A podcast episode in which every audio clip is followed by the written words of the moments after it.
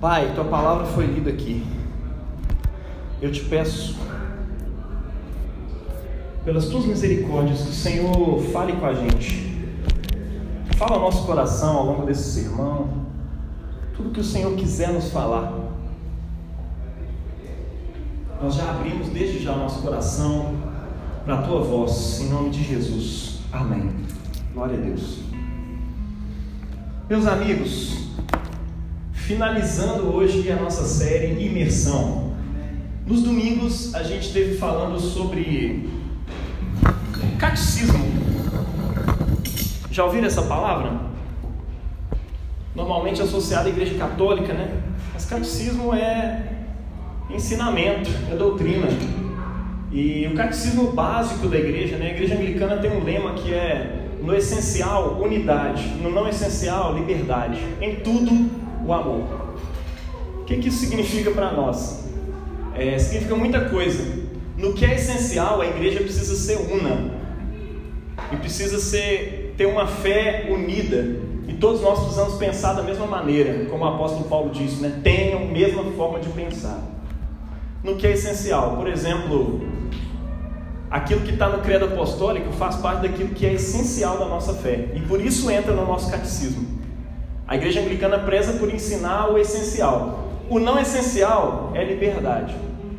Né? Então o credo apostólico nos fala de um Deus, Pai, Criador do céu e da terra. E é Pai porque Jesus nos ensinou que Ele é Pai. Ele nos ensinou a orar isso, inclusive. Né? Então, nós cremos na revelação da Escritura.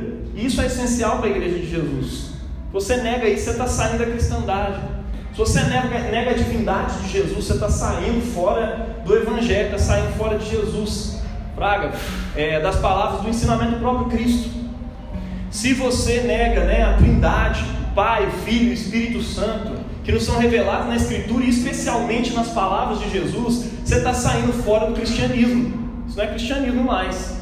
Se você nega a igreja, no sentido de achar que só a sua é salva, você já virou uma seita, você está virando uma heresia achando que a sua não é, achando que a dos outros não salva, só a sua que salva. Na verdade, você tinha que entender que nenhuma salva, e só Jesus faz isso, só Jesus salva mesmo. É, olha só, se você vai, né, tem um monte de, tem um monte de coisas que o credo vai falando ali. Você não crê que a salvação é unicamente pela graça, mediante a fé em Jesus? Você está perdido na fé. Salvação não é por obras que você possa fazer para ser salvo. Então, isso são coisas essenciais da fé, a gente não pode se afastar disso. E o nosso catecismo ensina as coisas essenciais. Por exemplo, sobre quem é Deus, através do credo apostólico. Você pode acompanhar no nosso Spotify, ver as mensagens sobre o credo apostólico. Depois, sobre a moralidade cristã, né? qual é a ética cristã? Isso está presente nos Dez Mandamentos. Se você quiser, ouça lá a nossa mensagem sobre os Dez Mandamentos caiu semana passada, né? a mensagem dos Dez Mandamentos. E por fim, essencial sobre a nossa fé, oração. Oração é um negócio muito importante. Jesus nos ensina que oração é um negócio importante. É, ele diz lá em João 17, no momento em que ele estava orando, ele diz ao Pai: Pai, o Senhor guarde, dê a vida eterna a todos aqueles quantos me deste. E a vida eterna é esta, e aí ele define a vida eterna não como uma coisa que vai acontecer no futuro, e nem como uma coisa simplesmente no presente, ele não determina ela pelo tempo. A vida eterna é determinada por uma coisa: conhecer. Ele fala assim: a vida eterna é essa, que, conheçam, que eles conheçam a Ti, o único Deus verdadeiro, e a Jesus, o Messias, a quem enviaste. Ou seja, o que é a vida eterna? Vida eterna é conhecer a Deus. Só isso. Vida eterna é conhecer a Deus. Como é que você conhece coisas? Se relacionando com coisas, tendo interação com objetos, assim você se apropria e conhece. Conhecer pessoas é um pouco mais do que fuçar para ver se funciona direito, na é verdade? E aí você conhece pessoas por meio de uma coisa chamada relacionamento. Pessoas você conhece somente dentro de um relacionamento. André não tem como conhecer Gabi simplesmente lendo o currículo dela. Johnny você puxar alguém que está na universidade, você jogar Jaime Sepulcro na internet, você vai ler lá um. O escavador vai ter puxado alguma coisa lá do meu nome. Você vai dizer, conheço Jaime. Aí você vai chegar na Pri e a Pri vai falar, você não conhece não. Porque conhecer pessoas não é conhecer teologicamente, não é conhecer teorias a respeito do que foi escrito a respeito. Conhecer pessoas envolve relacionamento.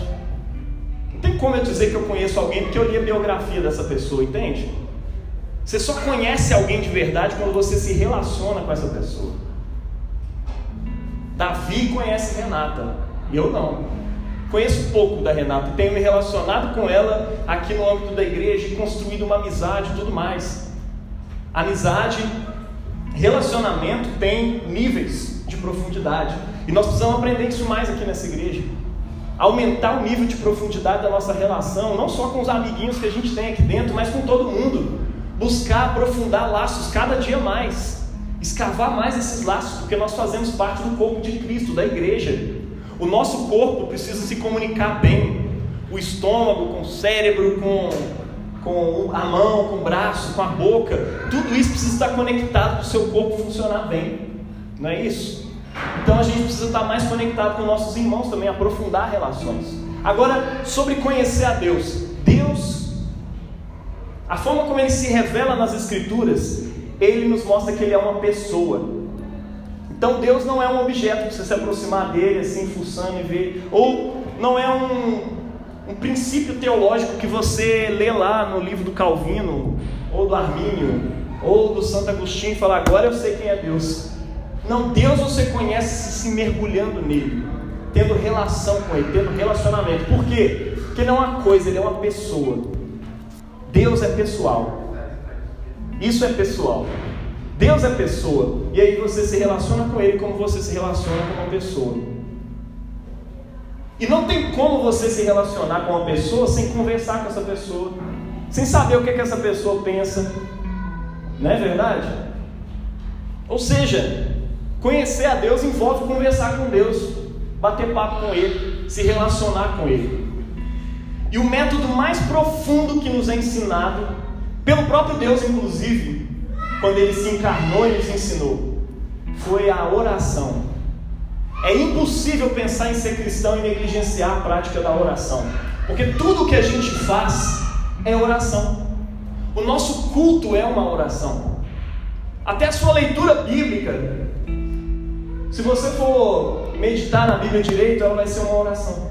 Porque você está lendo o que Deus está falando, é um respirar.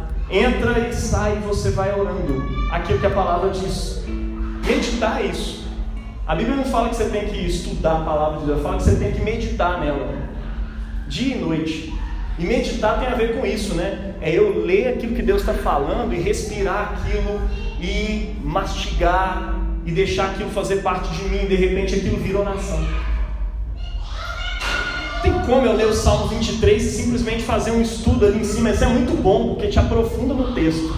Mas o que Deus te chama a fazer é mais do que conhecer teologicamente esses textos. Deus te chama a fazer orar, Pai. O Senhor é, é um pastor, nada vai me faltar. E porque o Senhor é meu pastor, eu não sinto falta de nada. Ele me faz repousar em pastos verdejantes.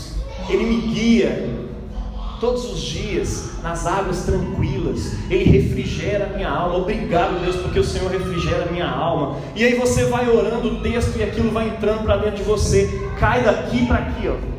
Sai da cabeça, do cérebro e vai para o coração. Porque você não é um cérebro andante. Você tem emoções, você tem coração. A palavra de Deus precisa inundar todo o seu ser. A gente tem problema com o lance das emoções. Cara, emoção é importante também na fé cristã, porque emoção faz parte de quem você é. Você vira aquela pessoa fria e na verdade você não consegue barrar aquele tanto de sentimentos que está ali dentro. Quanto mais frio você é, mais uma panela de pressão você é, porque uma hora essas coisas vão explodir de algum jeito. Talvez através de, de alguns toques, inclusive, ou com algum problema é, é, emocional, uma psoríase, alguma coisa assim. E a palavra de Deus, ela fala o tempo todo que a gente precisa expressar. Quando você vai para os salmos, as orações que você vê no salmo é a gente se derramando mesmo diante de Deus. Não é verdade? Aqueles salmos que falam das tristezas, de lamentação. A gente precisa aprender a lamentar diante de Deus, isso não fazer parte da nossa espiritualidade. Porque a gente cresceu numa teologia triunfalista que é só vitória, agora é só vitória, só vitória. Só que não, Vitória. A gente tem que entender que a lamentação também faz parte disso, isso é saúde mental para o povo de Deus. Amém? Tudo isso aí, cara, faz parte de quem a gente é, tá? Viver a vida eterna é conhecer a Deus, e conhecer a Deus é oração. Oração é a respiração do povo de Deus. Lembra disso? Se eu tivesse até mandado um slide, eu teria pedido para colocar isso aqui. Oração é a respiração do povo de Deus. Viver no contexto da fé cristã, viver dentro do corpo de Cristo, respirar dentro do corpo de Cristo, é orar. É isso que você faz do início ao fim, é isso que você faz quando lê a Bíblia, é isso que você faz quando está com os irmãos, é isso que você faz na hora no, no culto coletivo. Tudo isso aqui é uma oração, é uma conversa com Deus e Deus falando com a gente, e nós estamos o tempo inteiro dentro de um contexto de uma conversa. É isso. Então Jesus falou: a vida eterna é essa, que te conheçam a ti, o único Deus verdadeiro, e a Jesus, o Messias, a quem enviaste. Impossível conhecer a Deus sem oração e meditação na palavra de Deus. Você concorda comigo? Por isso que precisa orar. E Jesus nos ensina, e isso faz parte daquilo que é essencial da nossa fé. O não essencial é o que? A sua perspectiva escatológica, soteriológica, né? Como é que Deus salva? É predestinação, é livre-arbítrio, é não sei o que. Fala, mano, cansado dessa discussão, pelo amor de Deus. Para com isso. Pode fazer tatuagem ou não pode? Dá até tristeza de, de responder, você sabe?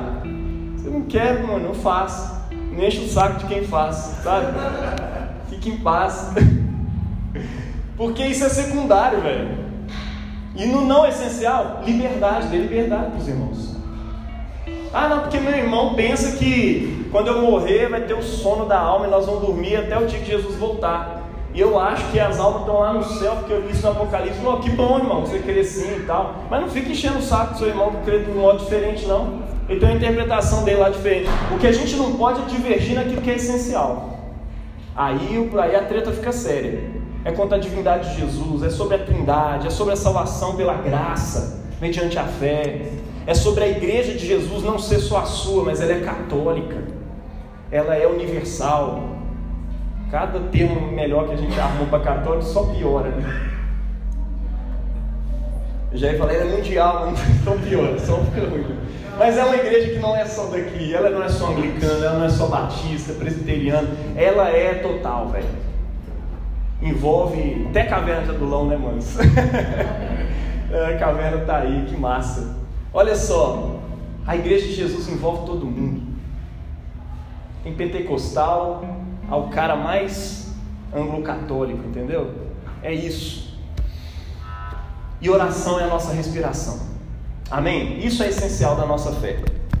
Bom, quando Jesus, Deus encarnado, vem e nos ensina a orar, é como se ele tivesse criado um esquema daquilo que é mais importante. Os discípulos estão perguntando para ele aqui. Jesus nos ensina a orar. No Evangelho de Lucas, esse mesmo texto, esse mesmo episódio é relatado assim: vem um discípulo e pede a Jesus, Jesus, ensina a gente a orar. E aí Jesus falou: quando vocês orarem, orem assim. Né? Aí ele faz essa oração do Pai Nosso. Como um grande esquema, uma grande estrutura daquilo que é importante de eu falar com Deus. Por que você está falando que isso é um esquema, é uma estrutura? Não é necessariamente uma oração pronta, esquematizada, para ser simplesmente repetida no meio da sua oração. Pai nosso que estás no céu, santificado seja teu nome. Tipo jogador de futebol antes de jogar. É, porque isso é uma estrutura para a gente viver na nossa vida de oração. Eu, quando eu estou fazendo a oração do Pai Nosso, raras vezes eu oro ela toda assim, direto. Eu, eu paro nos momentos e começo a entrar nesses momentos, eu começo a mergulhar nesses momentos.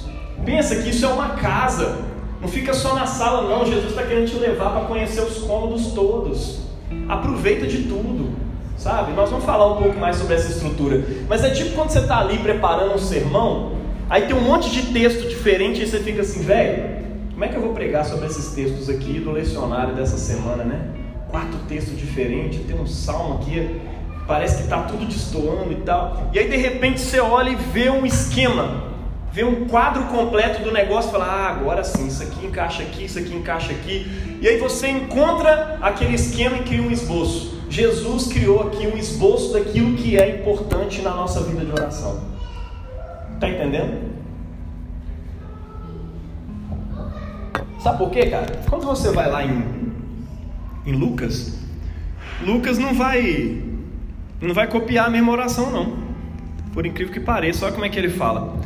É, então Jesus disse: Quando vocês orarem, digam: Pai, santificado seja o teu nome, venha o teu reino. O pão nosso de cada dia dá-nos hoje, perdoa nossos pecados, pois também nós perdoamos a todo que nos deve. E não nos deixe cair em tentação. Amém. Veja, Lucas está repetindo a oração de Jesus, mas ele não coloca exatamente do jeito que está em Mateus. Mateus já está completando, é uma versão mais extensa. Pai nosso, estás no céu, santificado seja o vosso nome. Por que isso? Lucas vai escrever depois, né? Mateus acompanhou Jesus, andou com ele e tudo mais, escreveu mais detalhado. Na época de Lucas, isso já tinha virado meio que uma tradição oral dentro da igreja. E Lucas coloca a estrutura do jeito que a igreja orava. Ou seja, o Pai Nosso é uma estrutura de oração que as pessoas tinham naquele tempo, que começava com uma invocação do reino, né? Pai Nosso, primeiro adorando, né? Santificado seja o teu nome, venha o teu reino, né? E depois começava a pedir aquilo que vinha com o reino. Mas antes disso, eu queria introduzir, dizendo para vocês que. E aí a gente vai entrando nas partes dessa oração, né? Sendo mais específicos. É... A mensagem de Jesus, a primeira coisa que Jesus diz na Bíblia é: o reino de Deus chegou. Arrependam-se. Essa é a primeira mensagem de Jesus, o reino de Deus. O centro da mensagem de Jesus é o reinado de Deus. Que reinado é esse? É um reinado prometido nos profetas. Eu vi falando sobre isso aqui, não me canso de repetir até que isso entra e vira um conhecimento encarnado no seu osso. O centro da mensagem de Jesus é aquilo que os profetas diziam: que um dia o próprio Deus que criou os céus e a terra viria e governaria o céu e a terra. E a vontade dele seria estabelecida assim na terra como no céu. Essa é a mensagem dos profetas que anunciavam uma nova criação, um novo mundo que viria. Um mundo em que leão comerá palha com boi. Não sei se isso é literal ou se é figurativo. Eu sei que ele está apontando para uma transformação no nível mais profundo das estruturas da realidade. Uma nova criação vai acontecer quando Deus começar a reinar na terra. O reinado de Deus. E aí várias profecias falam sobre o reinado de Deus. Algumas delas apontam uma figura que parece um filho de homem, como diz lá em Daniel, né? E esse filho de homem vem, é morto pelo povo, depois ele ressuscita e tal. Ele volta, ele sobe às alturas. E ele, é, é, no livro de Daniel é interessante isso, que ele sobe às alturas e ele recebe louvores e adoração de todos os povos da terra. E ele se assenta à direita do ancião de dias.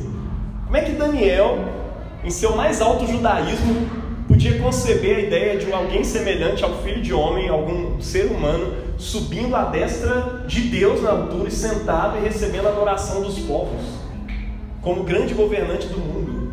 Jesus não é à toa que quando ele prega, ele usa para si essa nomenclatura, filho do homem, o tempo inteiro. Você já reparou? O filho do homem será entregue na mão dos pecadores. O filho do homem tem autoridade na terra para perdoar pecados. O filho do homem é isso, o filho do homem é aquilo. Por quê? Porque ele está se referindo a si como a figura lá do filho do homem que está no livro de Daniel. O filho do homem que sobe à destra de Deus nas alturas e recebe essa adoração. Está entendendo? Jesus se coloca dentro dessas profecias o tempo inteiro. Mostrando para os discípulos o que aqui ele veio. E aqui ele veio. Primeira parte da mensagem de Jesus. Jesus começou a pregar e a dizer: O reino dos céus chegou. O reino que procede dos céus. Né? No Mateus usa reino dos céus, nos outros livros usa, reino de Deus. Dá na mesma, tá? Ele está se referindo à mesma coisa. O dia do reinado que procede do céu, reinado de Deus na terra. E o que Jesus diz sobre esse reinado? Já chegou. A palavra grega para isso é tipo, está às portas, está batendo na porta. Não dá nem tempo de você preparar um chá mais não, vai ter que atender ou rejeitar. Mas o reino de Deus chegou. Por isso, arrependa-se.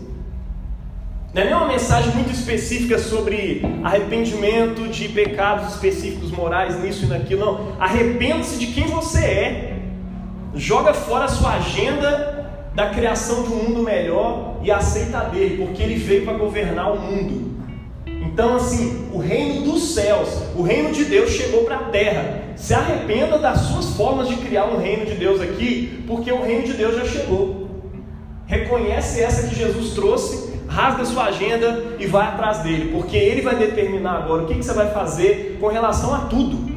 Com relação à política, com relação ao pobre, com relação ao sexo, com relação à igreja, com relação à parada toda. Só confia no Filho do Homem. Ele veio estabelecer o seu reino. E quando esse Filho do Homem nos ensina a orar, ele nos diz: Gente, quando vocês orar, não faz igual os pagãos que acham tanto de repetição de oração que ele está fazendo vai fazer ele ser ouvido. O Pai de vocês sabe o que vocês precisam antes de vocês pedirem. Cara, isso é muito doido. Ou seja, se o Pai já sabe o que eu vou pedir, para que, que eu peço, né? Mas Jesus falou que eu tenho que pedir. Eu não vejo isso de outra forma a não ser como um exercício de humildade, de reconhecimento de onde vêm as bênçãos, de onde vem a nossa salvação, de onde vem o reino. O reino vai vir se você orar isso ou não. Tem gente que acha que a gente pode invocar o reino para fazer apressar, para poder chegar mais rápido e tal. Mas ó, a verdade é que Jesus reina, independentemente de você orar, vem o teu reino. Mas quando ele nos ensina a orar, ele nos ensina a reconhecer. Por quê? Jesus já tinha uma perspectiva que existe dentro do, do, da igreja anglicana, da tradição, do ensino da igreja anglicana, que é lex orandi, lex credendi. Né? Nós oramos aquilo que cremos, cremos naquilo que oramos. Jesus, por meio dessa oração, ele está trazendo um discipulado. Existe uma mensagem nessa oração, e quando você ora ela, você está discipulando o seu coração. É claro que muita gente não entende o que está orando, e por isso a gente precisa trazer isso para um catecismo na igreja muitas vezes. Eu começo esse catecismo aqui. Te lembrando o seguinte: a primeira coisa que o Filho do Homem, Filho de Deus, nos ensinou a orar, chama Deus de Pai, porque Ele é Pai. Está até na fala mais tradicional do brasileiro: ah, Deus é Pai. Mas é isso. Deus Pai não pode ser um problema para nós. Ter um pai, cara. Quando eu olho pro Joãozinho, cara, por mais cagada que ele faça, às vezes literalmente, eu amo aquele menino. Jesus está falando pro pessoal, gente, quando vocês aproximar de Deus, chama ele de pai. Porque ele é pai. Jesus está retomando aqui o Êxodo, onde Deus liberta o povo de Israel do Egito e traz ele, cuida dele como filhos, debaixo dos carregando eles nos braços como filhos, passando por meio do mar vermelho. Jesus está retomando essa parada aqui, olha, é pai, pai, e não é pai seu não. E aí ele já começa com o coletivo. Você vai reparar que as nossas orações são todas no coletivo. Por quê? Porque Jesus ensinou a gente a orar como coletivo. Se tem uma coisa que Jesus detesta é individualismo. Eu já até experimentei orar assim, Pai meu que estás no céu. Santificado seja o teu nome. Venha a mim o teu reino. Rapaz, não funciona. Começa a arranhar aqui dentro, fica ruim o negócio. Que coisa. Quase que eu faço, seja feita a minha vontade. Ah, rapaz, não dá. Porque Jesus ensinou que o Pai é nosso. E quando você ora isso, você está se integrando a um coletivo que ora a mesma coisa. Quem ora essa coisa aqui?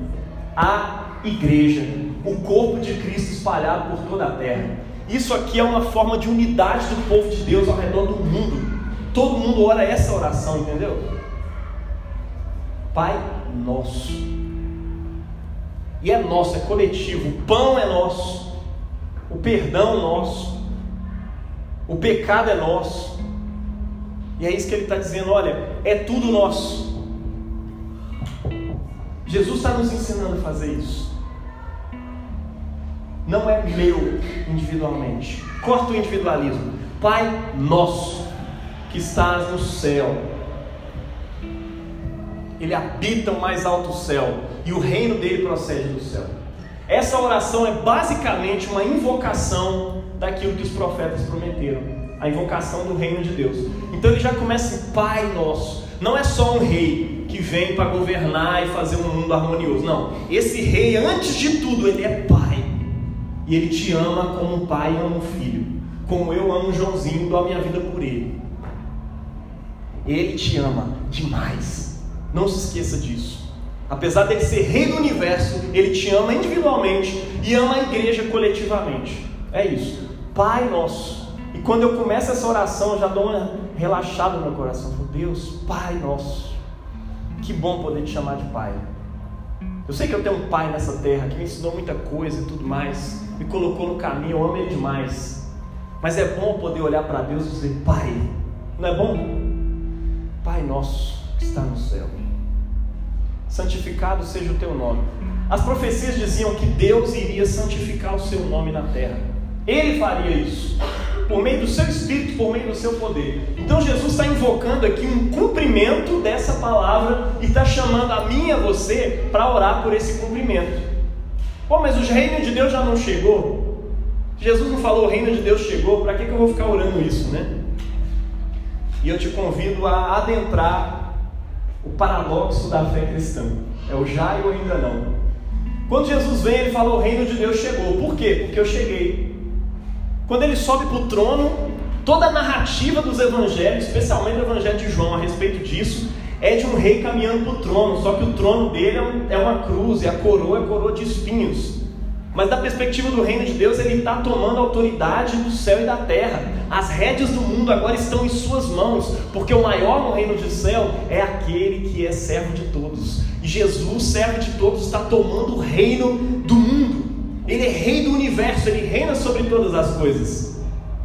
Ele é realmente o rei, mas nele, ali ele assentou no seu trono e tudo mais. Mas ele promete que vai vir e vai concretizar essa parada toda. E a igreja é alguém que entende, é o corpo de Cristo nessa terra, que entende que ele já reina em nossos corações. Mas como diz o apóstolo Paulo, alguns poderes ainda não reconhecem e ainda querem, né, as coisas não estão todas submetidas a Ele. E o nosso trabalho nessa terra é reconciliar o mundo com Deus, de modo que temos o ministério da reconciliação. Deus estava em Cristo reconciliando consigo o mundo e nos deu a chamada, o ministério da reconciliação. Hoje eu e você reconciliamos o mundo com Deus. Primeiro conselho que eu te dou nisso: não seja arrogante achando que você e o seu trabalho vai trazer o reino de Deus para a terra. Porque o reino de Deus já chegou através de Jesus. Quando ele ressuscitou, ele disse isso: toda autoridade me foi dada no céu e na terra. Portanto, ide. Então ele já é rei. Não sou eu que trago o governo dele goela abaixo, aprovando leis cristãs que possam fazer com que as pessoas sejam cristãs obrigatoriamente. Isso não vai resolver nada. Isso não vai salvar ninguém, isso não vai salvar a sociedade, isso só vai trazer briga, miséria, confusão. A gente não reina por meio de uma revolução cultural, de uma guerra cultural, né? Ide, portanto, e fazer guerra cultural. Não, não foi isso que Jesus disse. Ele disse: ó, façam discípulos. Porque discípulo conhece o seu Senhor, conhece Jesus e ama Jesus. A revolução da igreja é uma revolução que acontece no coração das pessoas. Ela não é colocada no governo. Tem quem confia na rédea do governo sobre o povo está viajando na fé cristã. A fé cristã começou diante de um governo que não era só não cristão. Não era só um governo que aprovava leis não cristãs. E que tinha um monte de devassidão na sociedade e aprovava tudo isso. Ele era um governo anticristão e a igreja vivia no meio desse governo anticristão e proliferou e cresceu no meio desse governo, cara. Então esquece essa história de que a gente tem que fazer guerra cultural e poder governar lá de cima e tudo mais. Sete montes, ah, sai fora, irmão. Vem com esses sete montes para cima de mim, não. Vai ter que ter um cristão em cada área da sociedade para influenciar e. Não, velho, não é isso que acontece. Você influencia fazendo amigos, fazendo amigos e fazendo discípulos de Jesus. Pessoas que amam Jesus e conhecem Jesus assim, tá? E aí, isso é já e ainda não. Por isso que a igreja continua orando ao, ao longo dos séculos a oração do Pai Nosso. Pai Nosso, santificado seja o teu nome, como tu prometeste, santifica teu nome. E venha a nós o teu reinado, venha a nós o teu reino, e seja feita a tua vontade, assim na terra como no céu. Isso é um bloco só, tá? Deus santificar o seu nome, fazer a sua vontade na terra como no céu, Ó, santificar o seu nome, vir com o seu reino, fazer a sua vontade na terra como no céu é uma coisa só, tá? Que é a chegada do reino de Deus. Isso é a invocação do reino. Isso você vai ver que a oração toda é sobre invocar o reino de Deus. Então, ó, seja feita a tua vontade, Senhor, na, na terra como no céu. Que o teu reino venha. A ordem certa é essa: Pai, Pai nosso que está no céu, que o Senhor santifique o teu nome, que venha o teu reino e a tua vontade seja estabelecida na terra como no céu. Porque no céu o Senhor reina. Eu espero que o Senhor reine e governe agora na terra em todas as coisas. Isso me lembra quando eu estou orando que tudo que eu vou fazer na educação dos meus filhos é ser cooperador de Deus na missão de que a vontade de Deus seja realizada na terra como nos céus na educação deles. E quando eu estou lá no meu tra trabalho sendo um pedagogo, eu sei que a vontade de Deus vai ser realizada na terra como nos céus, se eu for um bom pedagogo, ensinar aquilo que. e, e promover que, que as professoras, os professores possam ensinar aquilo que é definido em lei para que as pessoas, que as crianças conheçam e aprendam. Motricidade, né? conhecimento de mundo, experiência da realidade, tudo isso faz parte do reino de Deus. Eu estabeleço esse reino limpando casas. Eu estabeleço esse reino pintando, sendo um bom pedreiro, sendo um bom professor de capoeira. E eu estou entregando as rédeas desse reino e fazendo que a vontade de Deus se estabeleça na terra como no céu. E como igreja, a tempo e fora de tempo, anunciando que esse reinado chegou. Anunciar o Evangelho, irmão, é anunciar as boas novas do reino de Deus. Anunciar o Evangelho não é chegar com uma voadora no pescoço, falando: Olha só, tu vai para o inferno, viu? Mas talvez você possa ser salvo. Anunciar o Evangelho é dizer: Olha, Cristo está com o cetro do universo nas suas mãos, e isso é bom para nós. Vamos reconciliar com o reino dele. Reconciliar com o reino dele é cooperar num mundo de paz, de justiça, que só Ele pode trazer. Como? Através do perdão. Através do perdão dos pecados entre nós e Ele, e através do perdão entre nós, seres humanos, porque a gente erra uns com os outros. Há conserto para esse mundo, e Ele está naquela velha coisa do perdão, que ninguém soube executar direito, mas isso existe dentro da igreja. Eu vejo acontecer e eu sei que Deus é poderoso. Eu vejo casamentos reconciliados por meio do perdão. Eu vejo amigos sendo restaurados por meio do perdão. Se fosse olhar uma justiça retributiva real, nunca haveria essa reconciliação, essa amizade novamente. Só existiria quebra-pau. Mas o perdão reconstrói realmente o mundo. Por isso que o perdão é tão reforçado aqui. No livro de Lucas e no livro de Mateus. O livro de Lucas é repetir tudo aquilo que é importante. Então, cara, que venha o reino. Como é que eu estabeleço o reino?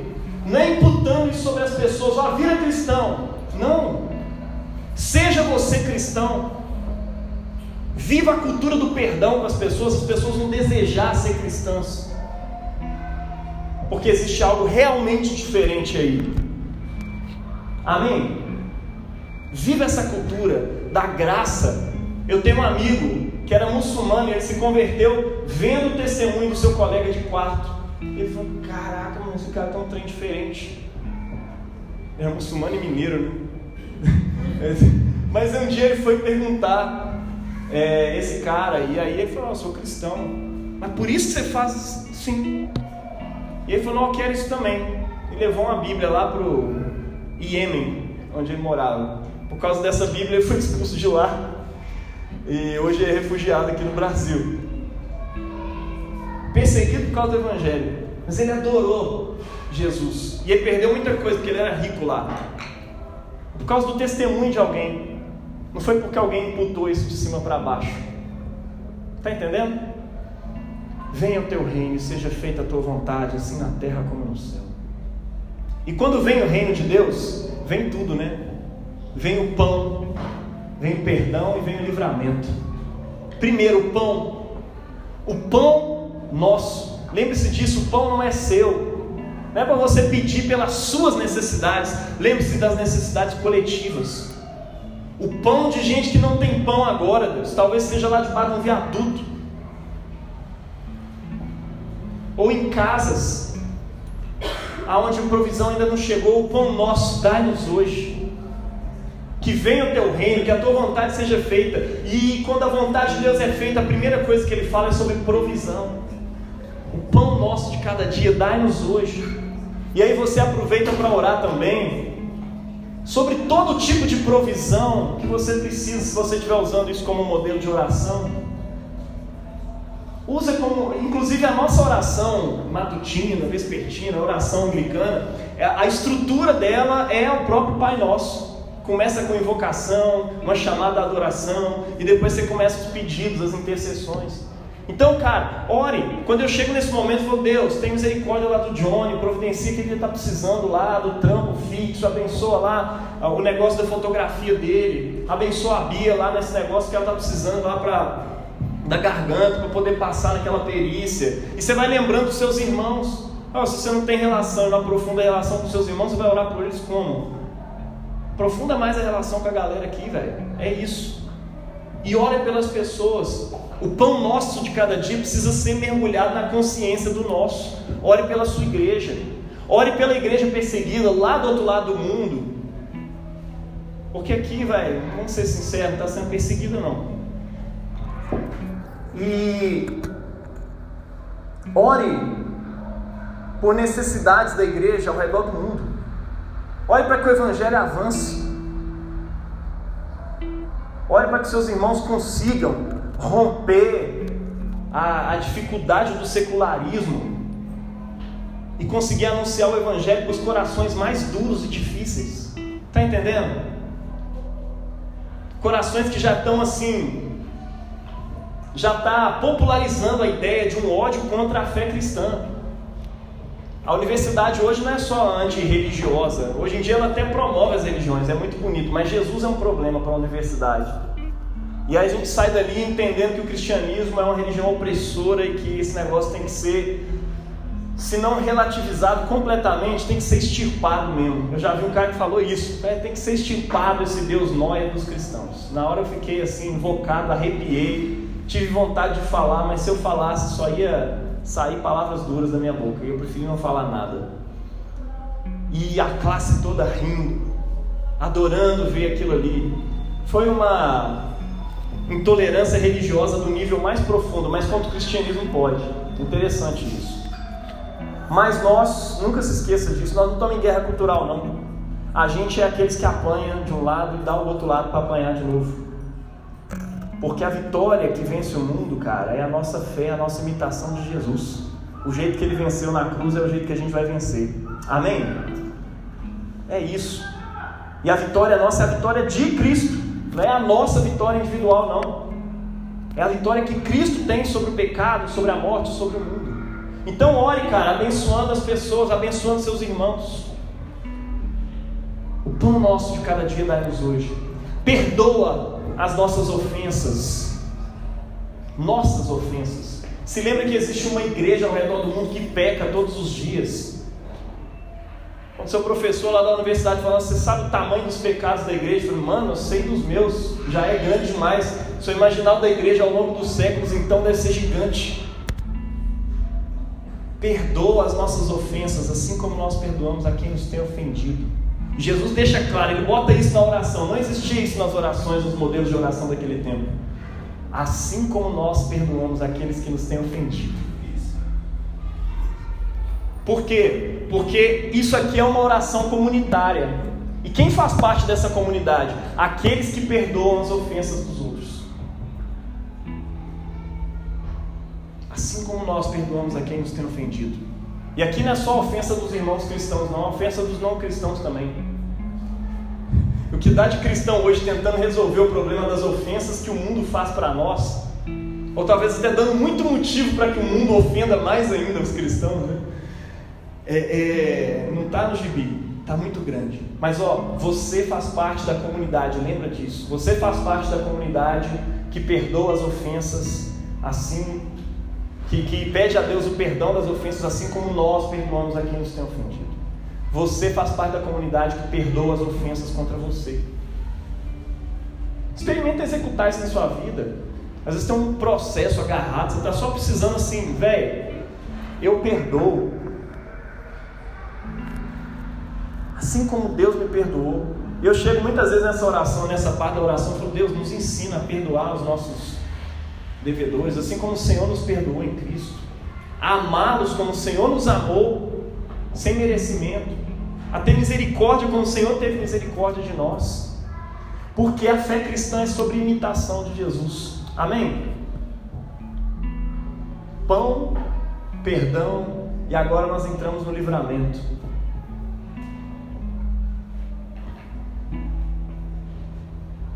Perdoa assim como perdoamos a quem nos tem ofendido, e não nos deixe cair em tentação. O original fala, inclusive, não nos conduzas à tentação, não nos leves à tentação. E aqui nós estamos falando muito especificamente sobre o dia da tentação, o tempo da tentação, que se chama hoje, inclusive, é como o dia do deserto, que Jesus passou sendo tentado no deserto. Pois é, o povo de Israel passou o que era para ser 40 dias, virou 40 anos dentro do deserto. E foi um tempo de provação, foi um tempo de tentação.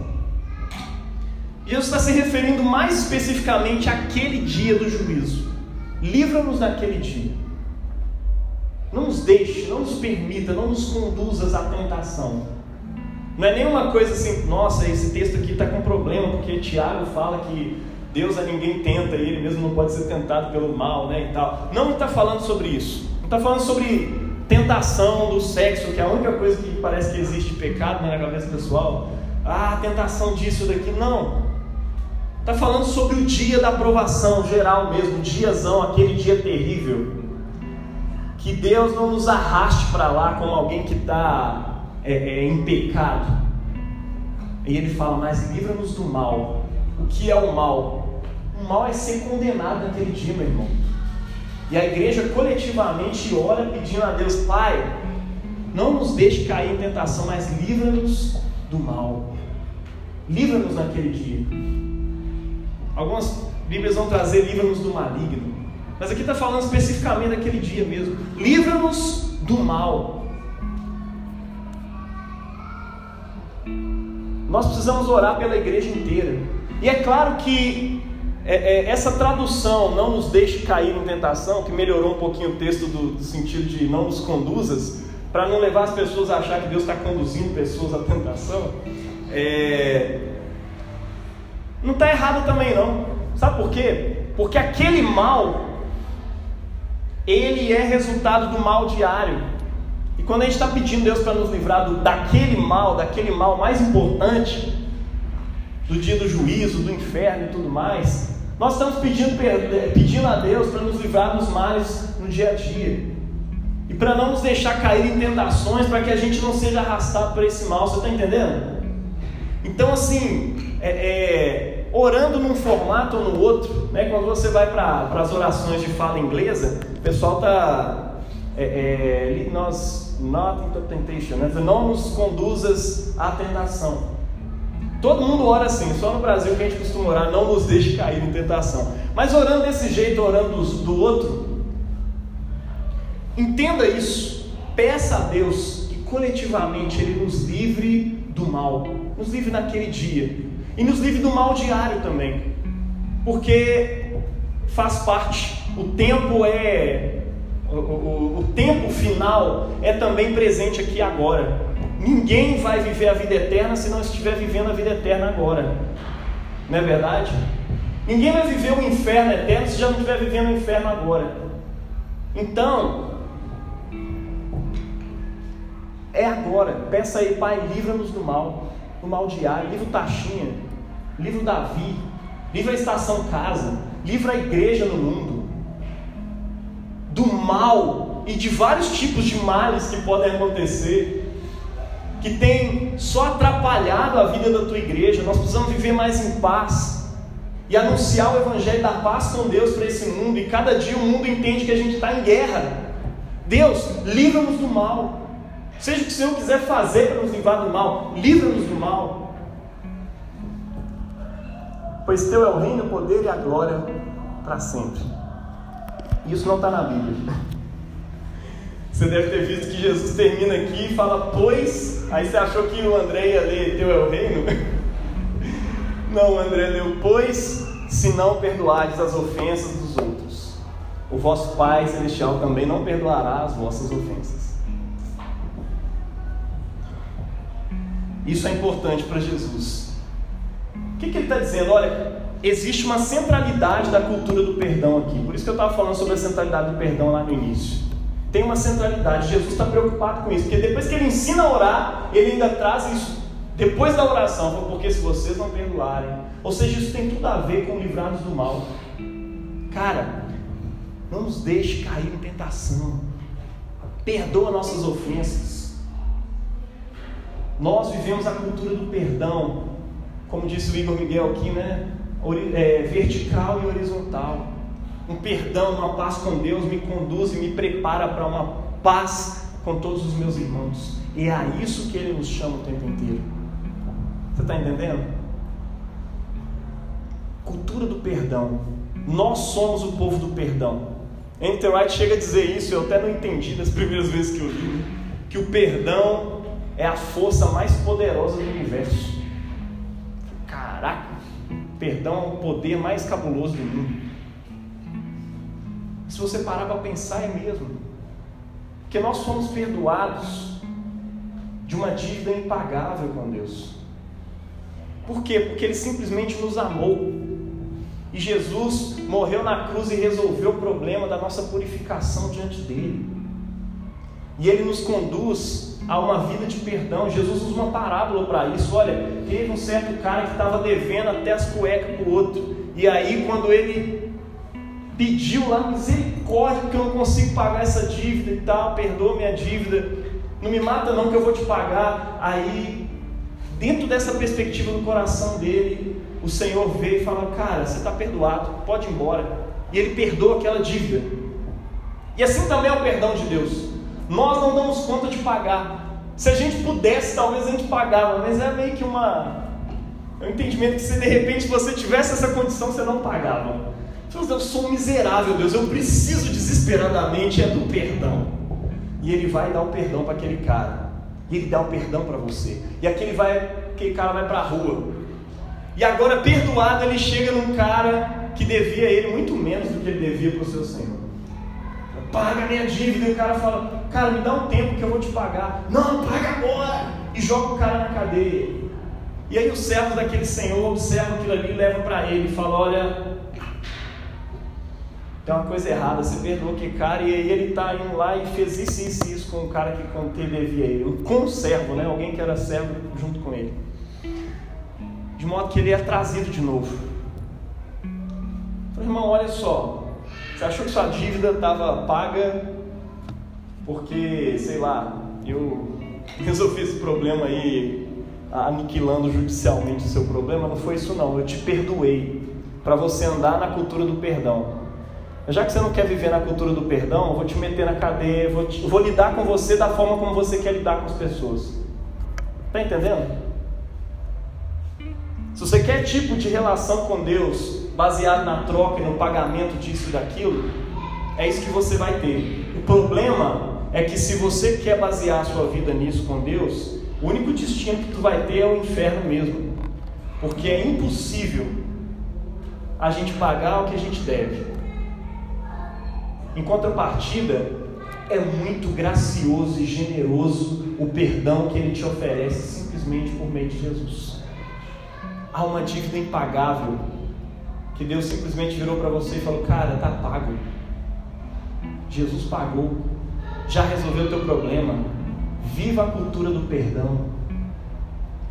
Pensa, cara, como aconteceu lá na África. Nelson Mandela, Desmond Tutu, propondo depois do apartheid juntar a galera para poder cortar o pescoço dos racistas estupradores, não. Chamaram eles para confessar os seus crimes e serem perdoados pela nação. Que lugar isso jamais aconteceu, mano? Foi por causa da cultura cristã, foi por causa de gente que vive a cultura do perdão. E as pessoas iam, confessavam seus crimes pecaminosos, horrorosos. Isso é, para mim, céu na terra. É um pedaço, é um vislumbre de que a nova criação já começou. Fraga, quando você perdoa coisas impagáveis, gente que não merece ser perdoada, gente que deveria reparar o erro, e aí você perdoa, você está dizendo que existe sim uma nova criação.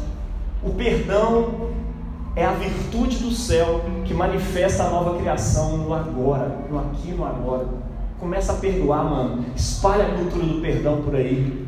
Porque é isso que Jesus está nos ensinando na oração do Pai Nosso. Amém? Bora orar? Se coloque de pé.